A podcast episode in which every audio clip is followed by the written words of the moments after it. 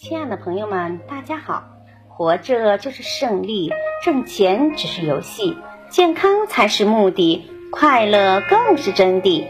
欢迎收听水晶姐姐讲故事。今天的故事名字叫《海豚和狮子》。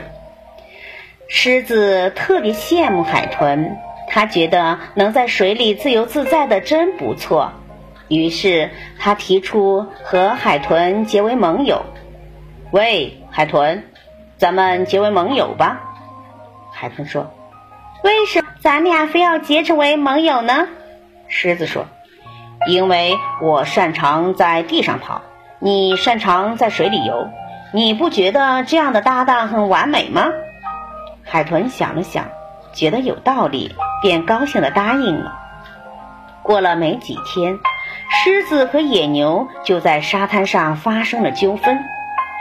野牛的力气太大了，狮子快要撑不住的时候，请求海豚帮他一臂之力。海豚打心眼里愿意帮助狮子，但让他出海助战却毫无办法。